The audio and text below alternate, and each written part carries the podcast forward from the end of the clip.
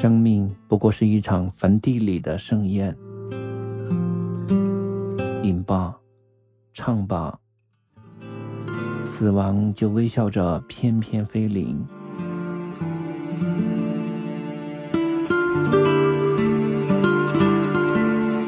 当青春的容颜在镜中老去，还有谁会想起那些最初的温柔和疼痛？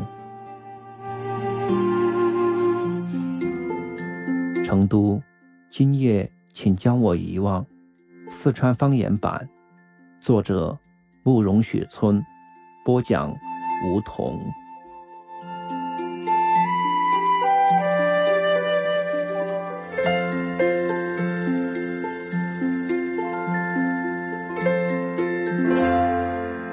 第二十集，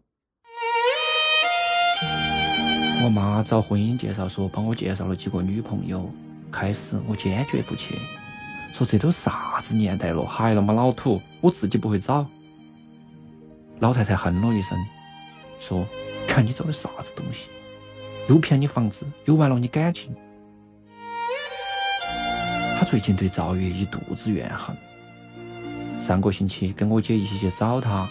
希望能为我们说和，没想到正好碰到他跟一个男的出席谈心，神情亲密。我姐说，老太太当时就有点哆嗦，说了几句话拂袖辞去。回来后喃喃的咒骂，说赵某人长到一颗贼心，结发夫妻那么多年的感情，他也真忍心说丢下就丢下了，然后。是一个医务工作人员的长死于不顾。预言说，赵月未来儿子的肛门缺陷。我听到这事，心头像被啥子砸了一下，火烧火燎的痛。晚上打电话给赵月，强作欢笑，问他是不是有男朋友了。赵月说正在考察。他说这次一定要找个人品好的。我指责他不讲义气，不是说好了优先考虑我吗？他叹了一口气，说：“哎，你有时候真的多单纯的，你真的认为我们两个还有可能复合？”我勾到头坐到沙发头，半天说不出话。我妈老是鼓动我跟赵月重新分家产。然后搬到手指头帮我算账，房子的首期十二万，我出了三万，老汉儿赞助了两万，全套家具是三万多，全是我买的，全套家电不下两万，我姐赞助了一半，总共合计七万多，还不包括我每月供房的钱。刚离婚的时候，我还信誓旦旦的跟他保证说，赵月只是暂时保管，早晚还是我的。出了这件事以后。我妈催得更紧了，说：“你要是不好意思，我帮你说。”我一下就急了，跟老太太瞪眼睛：“你不要烦好不好？不就那么几个钱吗？再说我的喉咙堵到了，赵月哪有啥子钱？”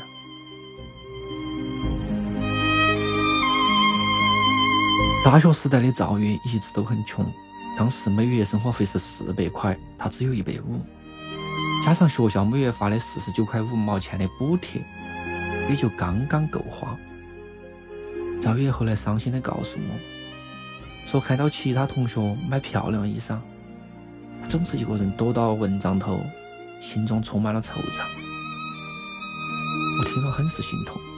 大三下学期，我斥三百元巨资给他买了一套灰色的职业装，赵月感动得都快哭了。狠狠地抓到我的手，像梅超风在练九阴白骨爪。那是一九九五年的春天，樱花烂漫，流丝飘扬。我和女生赵月在礼堂后的小树林头紧紧拥抱，对生活充满信心。而七年之后，那套职业装早成了麻布，就像我们曾经热恋过的情感。我妈共给我安排了四次面试，四个人各具特点。第一个健壮无比，身材像是搞举重的，我喝了哈儿茶，借口公司有急事，仓皇逃离现场。我妈问咋个了？我说我打不过他。你总不想你的儿天天鼻青脸肿的嘛？第二个长得倒还有几分姿色，就是粉擦得太厚，像戴了一顶钢盔。一见面就问我有没得房子，有没得车子。我说只有自行车，还是借钱买的。他马上就冷了脸。每次面试，我妈总要介绍我是短婚，意思是我的婚姻不会给我任何影响。我在一边听到，目光淡然，心想：那三年的时间究竟对我意味到啥子？是一个玩笑，一场游戏，还是一个永不愈合的伤口？而经历过那一切之后，我还有没有勇气再来第二次？李亮说：“婚姻和卖淫嫖娼是一回事，只不过一个是批发，一个是零售而已。”说得我黯然神伤。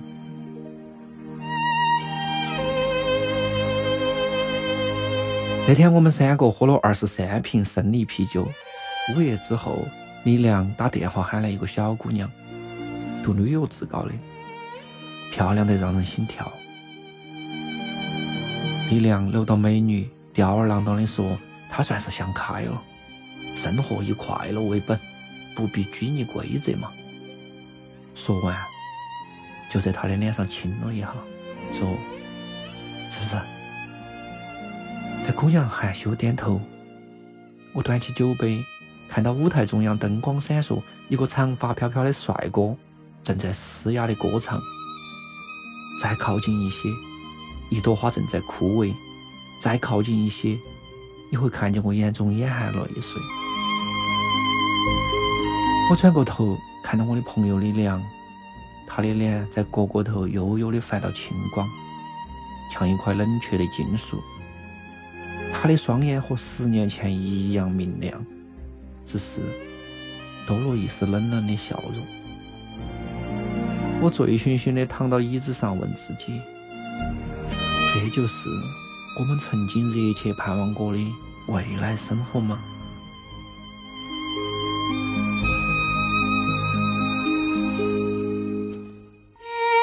你注视它，它就会燃烧，把你的目光烧成一堆灰烬。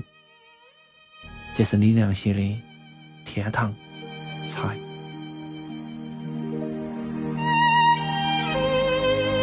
李亮和叶梅分居了。他说起这个事，不无怨恨的看了我一眼。王所长说：“喝酒，喝酒。今天晚上哪个再提不高兴的事，老子就把他铐起来。”其实我一直都有点看不起王大头，觉得他层次低。不过回过头来想一想，这么多年了，他一点儿亏都没吃过，一步冤枉路都没有走过，除了运气之外。肯定也不乏生活的智慧。李良说：“他是孙猴子假扮的猪八戒。”王某人有点不好意思，说：“我不像你们东想西想的，我只要白天有口吃的，晚上有把摸的就够了。”据说这瞎子最近又要升官，调到分局去管装备，是一个著名的肥缺。李良不无嫉妒地说。你赚钱比我容易多了，又没得风险，又不用费脑筋。王大头装纯洁说：“我可是人民公仆哈，吃吃喝喝无所谓，还真不敢承受大把老钱。”我不得好气的打断他：“你要买房子三十多万是从天上掉下来的说？”李亮连声附和说：“就是就是。”你家头一柜子的五粮液，难道是你尿出来的？通缉完贪官污吏，李亮看到我笑了笑。昏暗的灯光下，我分不清那是真诚还是讥讽。从凯撒大酒店回来后，从凯撒大酒店回来后，我给他打过几次电话，想请求他的原谅，不是饶恕。我认为。这世上有几样东西很重要，很重要。其一就是你俩的友谊。但每次他都是直接挂机，听都不听。我讪讪的放下话筒，嘴头心愁不堪，像咬破了自己的苦胆。我桌子上摆到一张我们宿舍的合影，那是在一九九三年的长城。李亮搂到我的肩膀，我掐到王大头的脖子。陈超木头一样的站在旁边，已经死去的老大流里流气的叼到香烟，结实的像一头公牛。八年之后，我依然能清晰的听到当年的话外音。林亮说：“我们今后要有福同享，有难同当。”老大补充：“有妞同泡。”然后一群人哈哈大笑。八年之后。我看到这张照片，有点敬畏。我从来不信鬼神，不信命运，但是那一刻，我想，是哪个改变了照片中少年们的生活呢？是哪个把他们分配在生死两岸？或者，我的裤裆又在隐隐作痛？是哪个让李良提向我们的友情？我曾经问过自己。如果李良不是那么有钱，我还会不会这么重视他？我不晓得。